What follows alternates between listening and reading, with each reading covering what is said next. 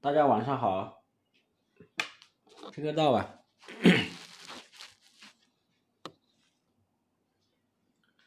元宵节快乐啊！明天元宵节了是吧？啊，谢谢谢谢。今晚直播好多，好了。社长最近在干嘛啊？大家晚上好，晚上好，新年好。今天应该是第春节后的第一次直播啊。呃，因为这一周呢是开工嘛，呃，然后这一周开工，然后有点生病了，所以这一周直播呢推到了周五啊，比较晚一点。呃，可能现在的甲流太厉害了。呃，熬了熬了有三四天，现现说话你们应该听得到有一些声音，是吧？有一些感冒的声音，是感冒了几天，所以呢，我们今年这是第一次直播了啊，春节后啊，新年好啊，新年好。春节之后呢，这个资本市场呢就表现的特别的好，是吧？特别好。你看这个美股、日股都创了历史的一些新高，然后呢，A 股呢今天也收复了啊三千点啊，上证收复了三千点。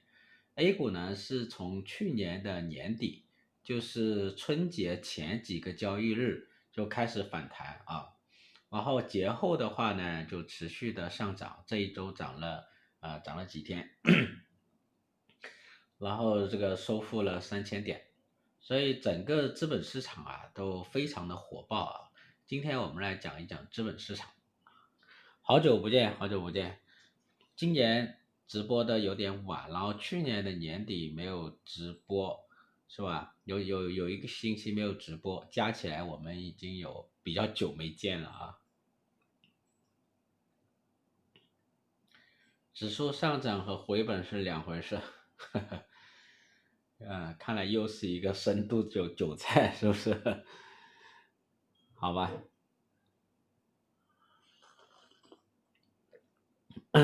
我们的这个运营是不是在搞了一个活动啊？啊，搞了一个什么新年演讲的啊？对，我之前不是有一个新年演讲嘛？啊，演讲呢，它有视频，你们可以去看啊。这视频上传了有一段时间了啊，现在购买的话应该是有个五折啊，九十九，你们可以看一下。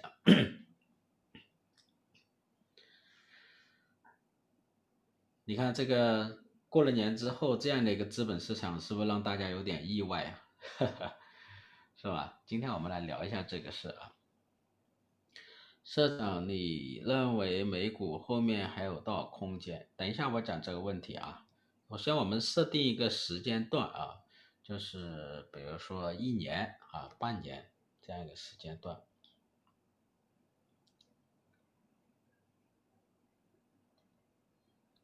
几天阳就要改五官了，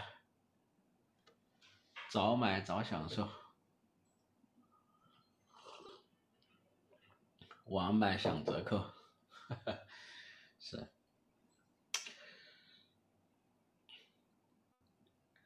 社长，是不是真正的行情需要等美联储降息之后？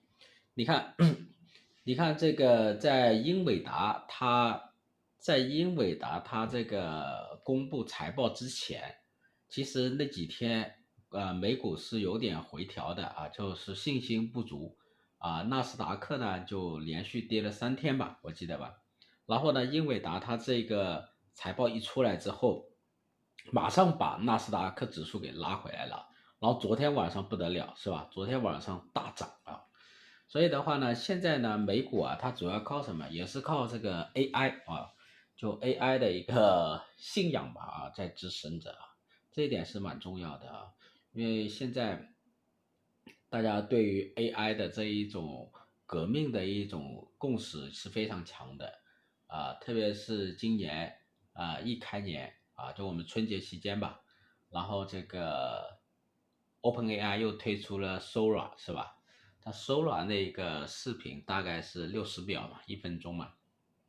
它有一些视频制作的还是蛮逼真的，啊，在这个是在小视频领域啊，还是引起了大家的一个振奋，是吧？你看，它可以在非常快的时间内啊，通过你输入指令，然后制作出这么逼真的小视频，呃，这个是不得了的。而且它还是理解了很多这个就是物理啊，就我们说物理世界的一些逻辑啊。你比如说，你比如说它这个呃这个动画制作的领域的人就应该清楚，它有些难度的啊。比如说多空间都在动，这个是很难的。包括那些很细小的毛发都一起在动了哈。这个如果要通过过去的一个方式，就人工的这种操作啊，那难度非常的大，耗时非常的大。包括水的一种流动，海的这种水里的流动啊，这种在在过去的那种动画技术里啊，这个成本很高，耗时也很长。但是呢，它现在可以用快速的时间就把它做成，这个呢，在这样一个领域，它其实具有颠覆性的哈。是，请问社长，港股可以守一波反弹吗？啊、可以守一波小反弹啊。国外 AI 应用类太多了，国内一点都没有啊。国外。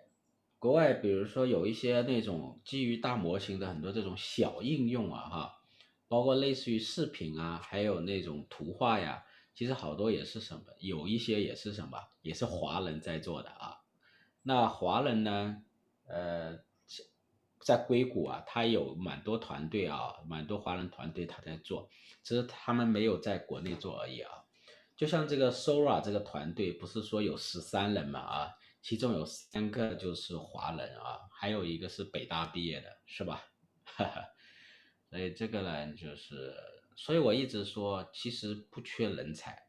当然，你说最顶尖的人才可能就就还没那么强，但是呢，如果是真要做一些这种 AI 应用啊，或者这种技术啊，啊，包括这些高级的工程师啊，我们其实不缺这个人才啊，只是说这些人才他去硅谷做了嘛，是吧？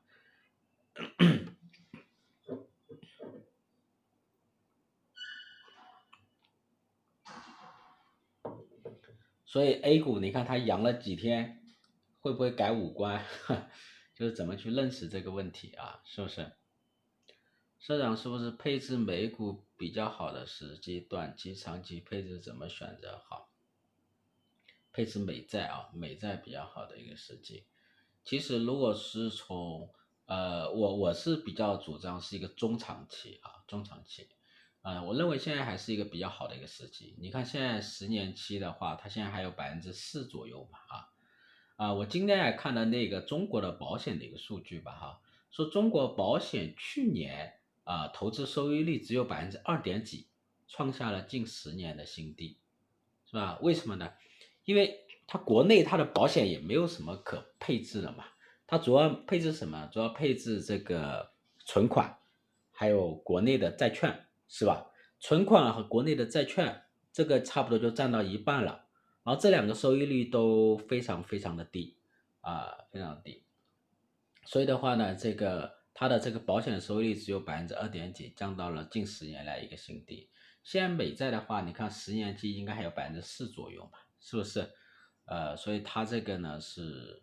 相比来讲的话，它是有比较比较稳健的，相对来讲的一个收益啊。那美股的话，风险可能就会大一些了，是吧？好了，那我们来讲一下美股吧啊。先讲完美股，再讲一下日本的股票。声音小嘛，那我拿近一点，好吧？然后呢，我们再讲一下 A 股，好不好？那你看这个美股，美股的话呢？呃，在这一周啊，这一周前几天，美股呢其实是有点担心，担心什么呢？就担心英伟达，因为英伟达呢在北京时间的这个星期四的早上发布财报，市场有点担心英伟达会不会不给力啊？财报不及预期，虽然知道他挣了很多钱，他的这个营收也很。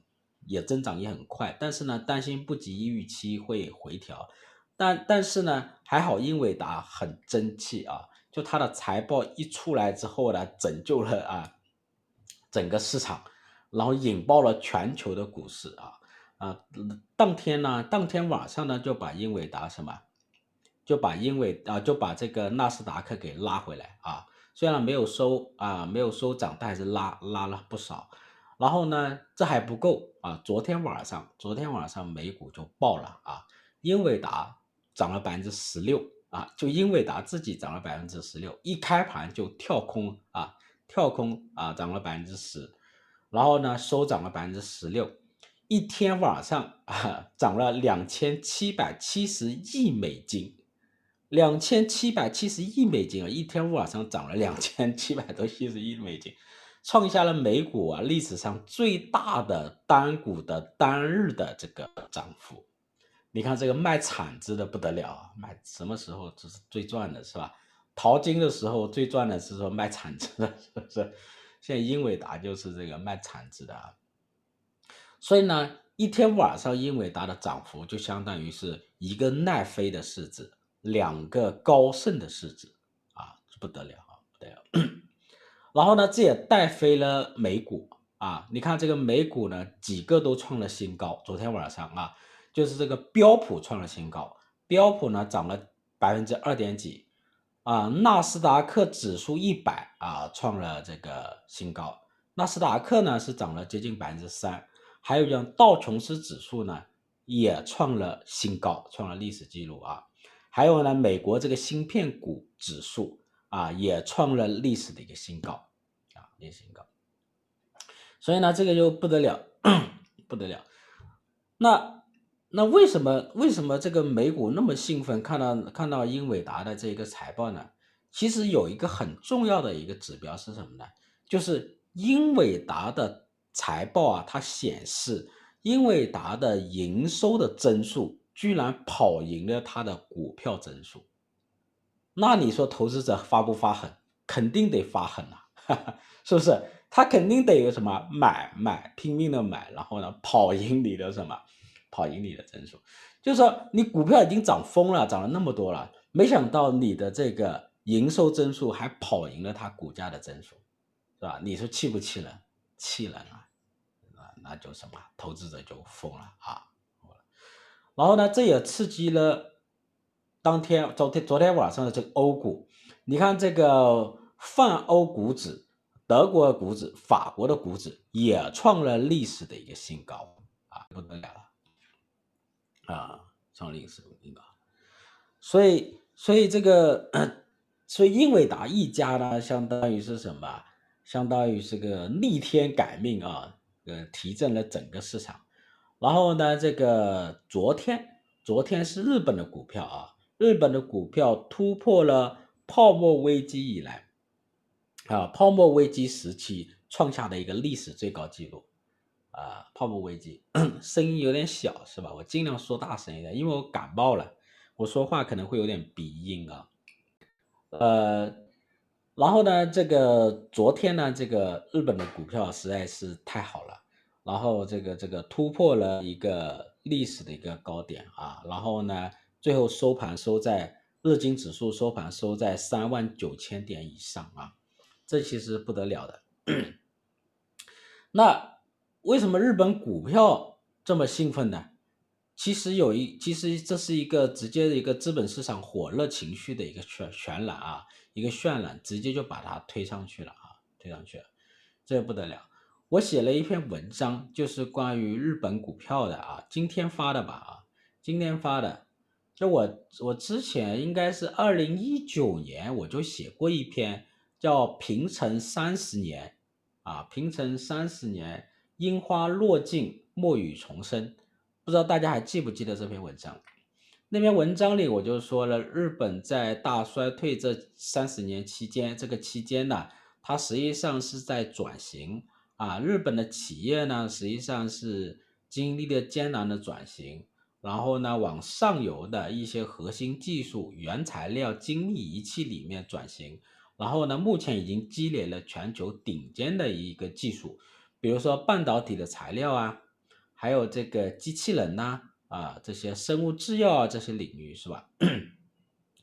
然后呢，第二个呢，就是出海向国际市场转型啊，利用比如说比如说这个去欧美市场投资，去新兴市场投资，利用这两个市场是吧？整合全球的资本和人才。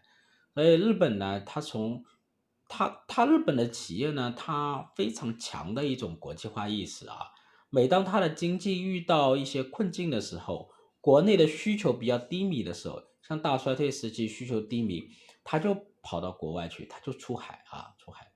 所以现在日本这些上市公司啊，大型的制造企业，它多数的收益都是来自于国际市场啊，这一点是很重要的。所以你看，日本股票它的逻辑是什么呢？不是国内经济啊，而是什么？国际市场啊，全球经济啊。如果你全球经济好，然后日本的企业它全球的竞争力又很强，它能够在全球的竞争当中获得更好的营收，那就会支撑日本的股票上涨。这个逻辑大家听懂了吗？听懂了哈。那我们看哈。过去十年，日本日本呢，它的制造企业，特别是大型制造企业，它的利润率是持续上涨的，啊，就它的利润率持续上涨的啊，现在涨到百分之十以上。所以日本企业它经过艰难转型之后呢，它成了一个全球化经营的啊，具备相当技术竞争力的跨国公司，啊，然后它的营收状况很好，就。就泡沫经济期间呢，他们很看重什么？很看重市场规模啊，就要扩大规模，跟过去十几十年、十几年中国有点像啊。经历过泡沫危机之后呢，他们就什么？就砍掉了过度多元化的一些业务，砍掉了那些不挣钱的、亏损的那些业务，然后就瘦身，然后就不再执着于市场规模。更加关注于在一个两个啊市场里面领域里面扎根啊扎根，然后呢突破它的核心技术，获得高营收。所以呢，他更关注的是盈利啊，就它的利润，而不是市场的一个规模。这一点是很重要的啊。所以日本呢企业呢，它的这个盈利状况很好，它一直在回购自己的股票。你看，嗯。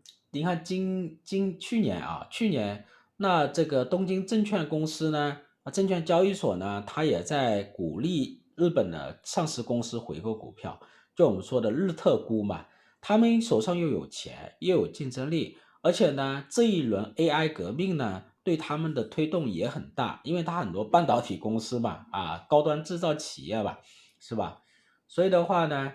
这个他们的回购啊，日本上市公司的好的盈利是它股票的一个支撑，回购呢又直接推动了它的股价的一个上涨，这一点是这一点是蛮蛮有蛮有意思的啊，蛮有意思的。所以的话呢，这个这个是这个是其中一个很内在的一个逻辑了啊，就日本的股票在过去十年都是持续上涨的。日本股票过去十年持续上涨，跟美股啊基本上是同步的啊，跟美股基本同步的。你看这个日经指数过去十年涨幅跟这个美股啊三大指数的涨幅是差不多的啊，所以过去十年他们是同步的。这是第一个，就是它的内在逻辑啊，是日本的全球化的企业在支撑着。第二个很重要的逻辑是什么呢？就是日本央行采购嘛，是吧？日本央行持续的采购美日本的股票啊，ETF 啊，ETF，那现在持有的 ETF 是七十万亿日元啊，这规模是比较大的，所以这个是直接下水啊，直接下水向股票市场注资。那美国呢，就是美联储直接购债啊，直接下水向债券市场注资，那其实都是向金融市场注资了啊。直接给金融市场增加啊流动性啊，那那这一种方式呢，它实际上是有泡沫的成分啊，泡沫成分。所以我们看日本的股票啊，包括美股的股，包括美国的股票，我们特别是日本股票，我们可以很清晰的看到，它有内在价值的支撑，就是它强劲的盈利的这种企业，具有全球顶级竞争力的，掌握核心技术的这些。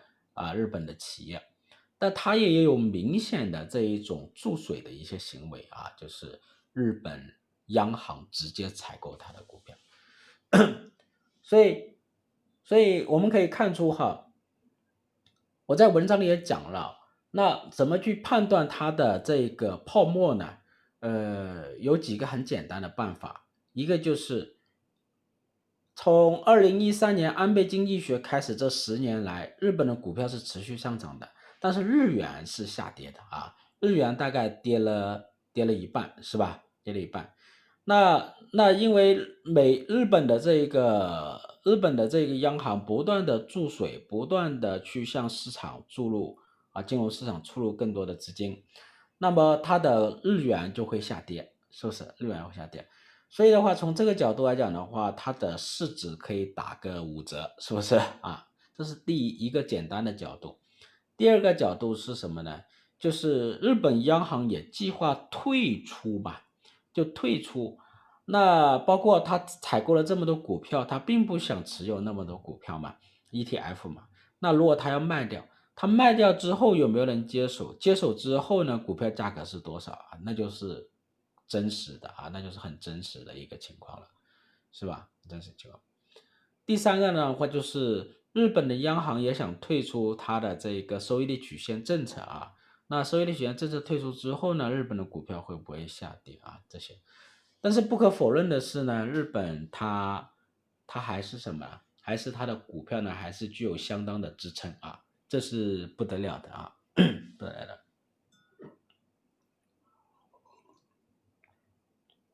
总之呢，日本日本的股票重回巅峰吧，哈哈，呃，重回巅峰也不容易啊，啊，走过了一个历程，呃，这个我就不多说了，大家可以看我两篇文章啊，一篇是今天发的，呃，樱花落尽，墨雨重生，一篇是。五年前发的，哈，四年多前啊，四年多前发的，二零一九年发的，平成三十年，樱花落尽，墨雨重生啊，大家很多人可能还记得这篇文章啊。其实看了那篇文章，大概也明白日本的经济体它有它的核心的企业在支撑着。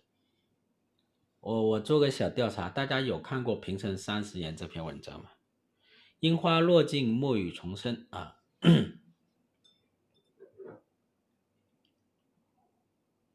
有看过的帮我打个一啊！有看过这篇文章吗？有看过啊？啊，你看我们还是有很多老粉丝啊。这个文章很久了啊，这文章九年啊，一九年发的，一九年发的哈。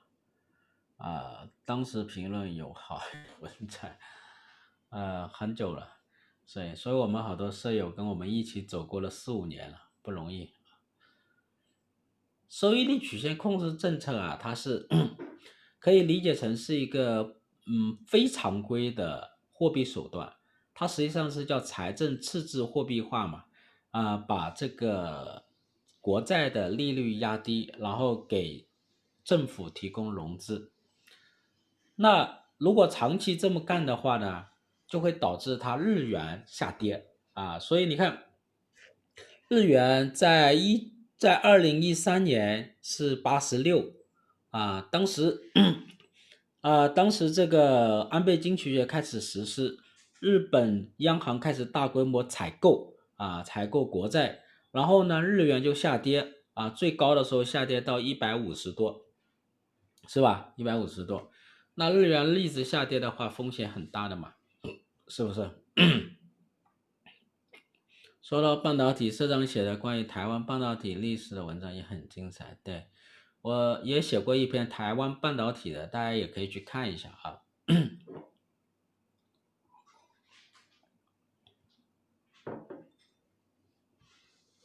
这今天的文章发到公众号里去了，包括平成三十年樱花落尽，墨雨重生这篇文章也发到公众号里去啊，你们可以看一下啊。所以四年多前，这个题目这个标题也起得不错啊，樱花落尽，就日本啊，确实经历了这个大衰退啊，真的可以说是樱花落尽了啊，就就就是这个经济体这个家庭啊，很多企业它陷入债务通缩螺旋是很艰难的啊。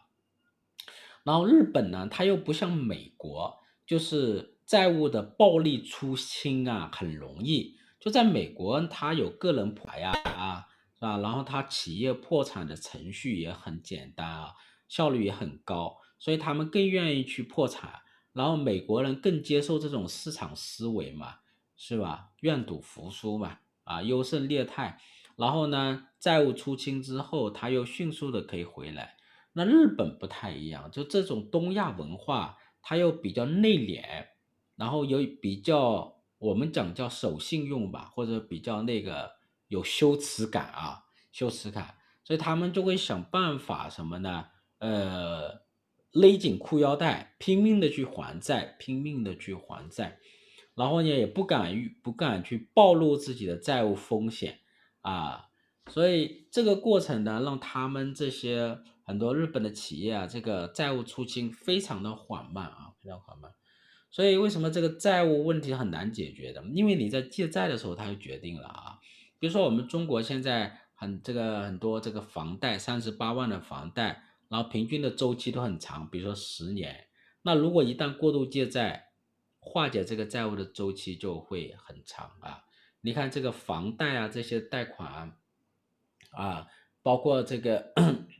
啊，包括包括很多这种这种这个城投债啊，这些企这些贷这些债务啊，啊专项债这债务，它时间都很长的啊，所以化债的周期就会非常的长。嗯。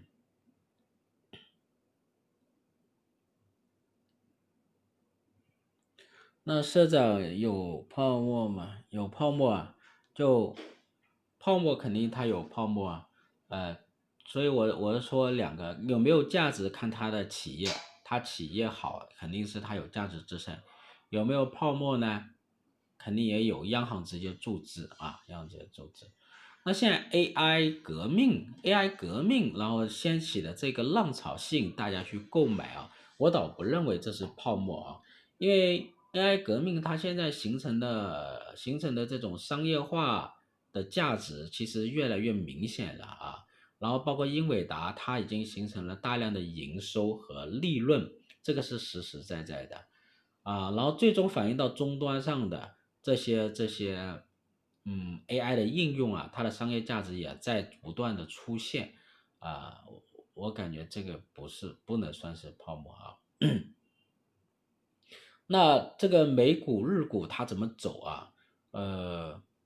我之前我还是坚持之前的说法啊，之前的说预测啊，我之前预测就是说到三四月份它还是会有一波回调啊，还是有波回调，然后呢，到美联储降息之后呢，它又会或者降息的预期明确了，它又会重新的上涨，这是第一个我之前的预测。第二个呢，就是它回调的幅度不会很大啊，回调幅度不会很大，然后呢。今年上涨的幅度呢，也没去年高啊，这个是我之前的两个预测，很明确的两个预测。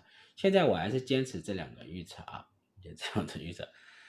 然后你看一下日股，日股也应该差不多。大家去关注今年四月份，日本央行它有一个会议，这个会议可能会退出收益率曲线控制，退出负利率，这可能会对日本的股票会有影响。所以现在这个 AI 的浪潮太厉害了啊！今年，今年这个这个涨势还是很好，英伟达今年还涨了百分之五十几吧。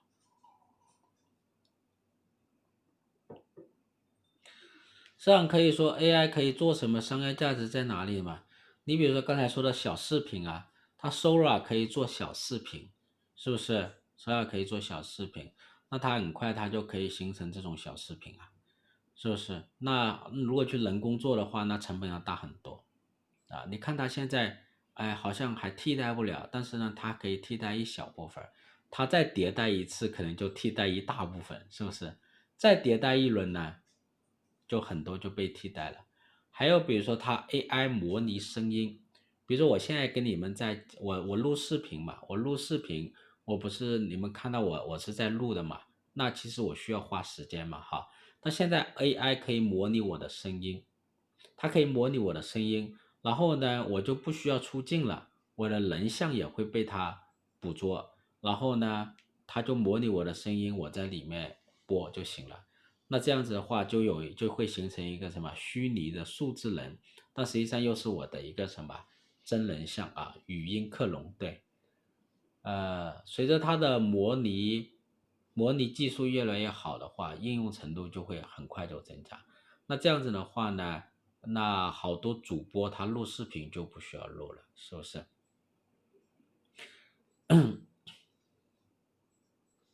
所以这个呢，就是你提供一些指令，它就可以生成文字、生成图片、生成视频，是不是？